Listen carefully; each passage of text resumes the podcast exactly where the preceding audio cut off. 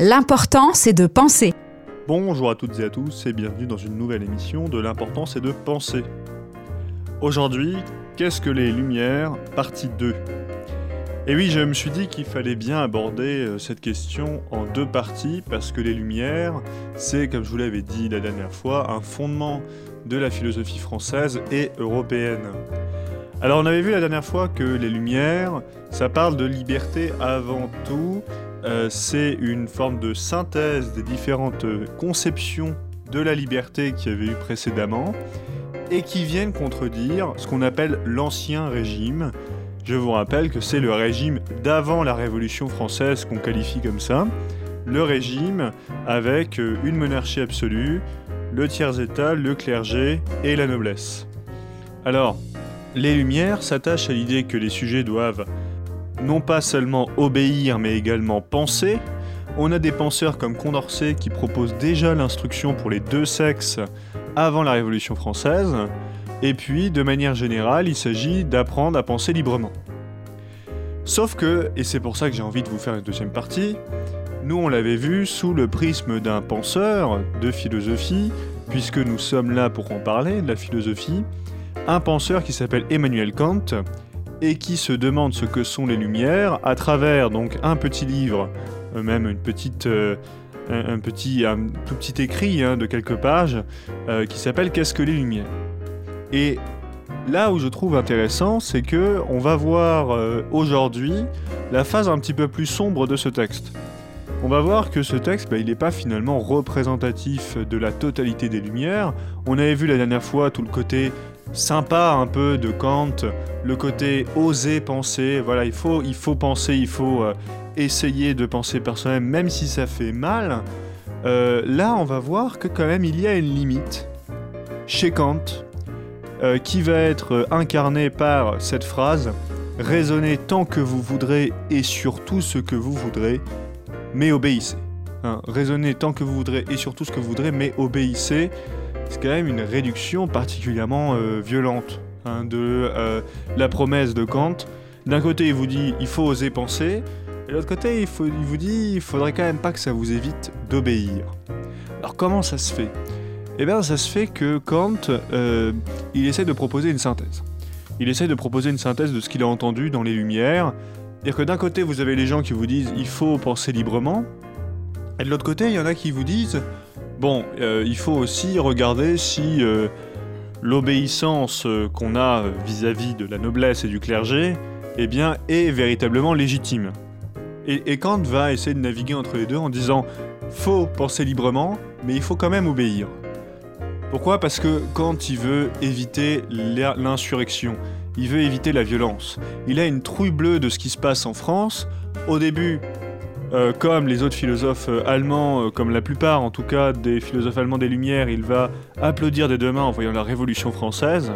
Et puis, vous savez certainement, la Révolution française, ça finit, enfin ça se suit dans la période qu'on appelle la Terreur avec un grand T, qui est eh bien, en fait, un moment de paranoïa de l'élite française qui va guillotiner un peu à tout va toutes les personnes qui lui paraissent suspectes.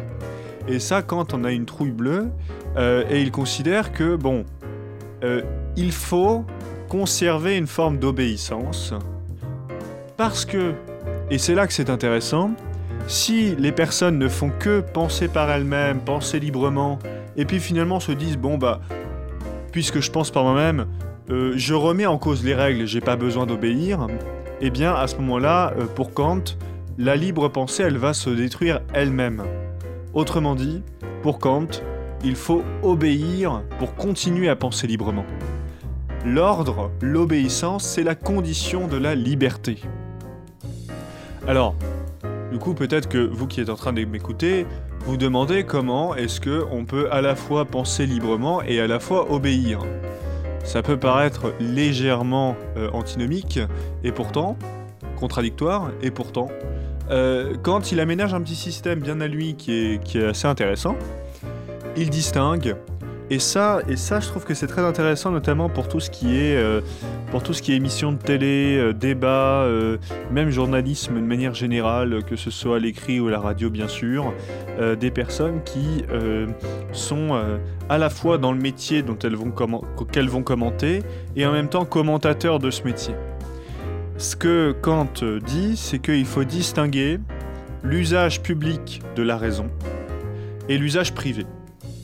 L'usage public, c'est l'usage que euh, on fait de sa raison. Alors la raison ici, il faut l'imaginer comme euh, euh, notre, commentaire réfléchi sur le monde, hein, ce qu'on a à dire d'intéressant sur le monde.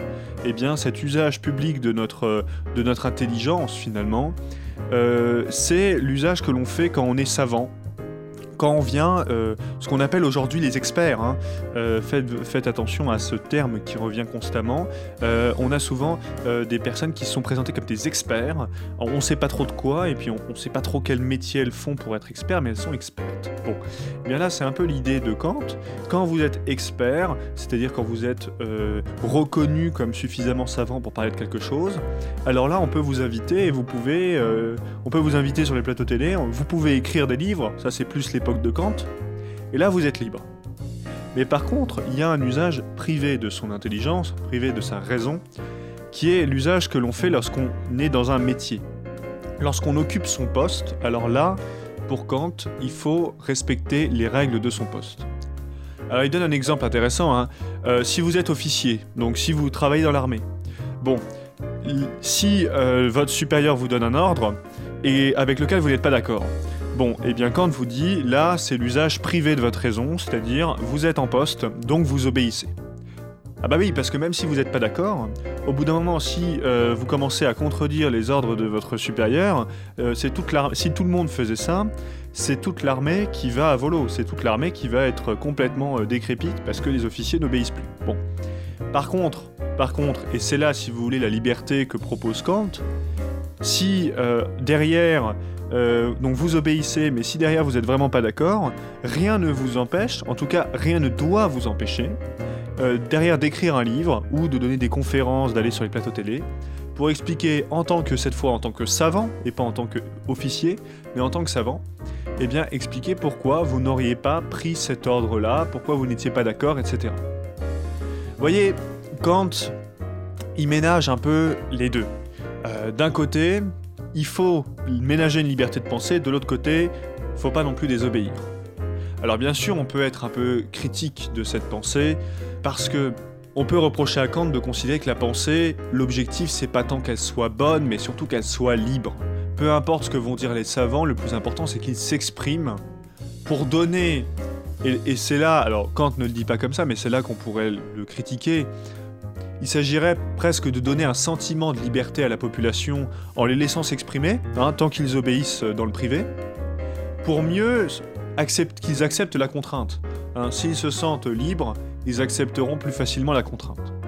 Et ça, ça, ça, semble aller quand même à l'encontre de la pensée philosophique euh, la plus ambitieuse, qui notamment est portée par les Lumières, celle où euh, on essaye de penser différemment des autres pour changer le monde. Là, quelque part, Kant nous invite à le faire, oui, mais seulement sur notre temps libre, grosso modo. Hein. vous avez le droit de parler, mais seulement sur votre temps libre. Alors, vous voyez, euh, ça c'est la face sombre, que j'aime, j'aime bien dire ça, c'est la face sombre de ce texte, Qu'est-ce que les Lumières? Ce moment où finalement il faut obéir avant tout. Mais pour rendre quand même hommage euh, à Kant, il y a une porte de sortie qui est possible.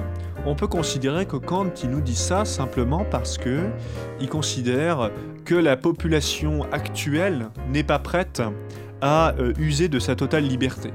C'est-à-dire qu'il ne s'agirait pas de dire seulement que voilà, euh, il faut obéir et puis penser sur son temps libre.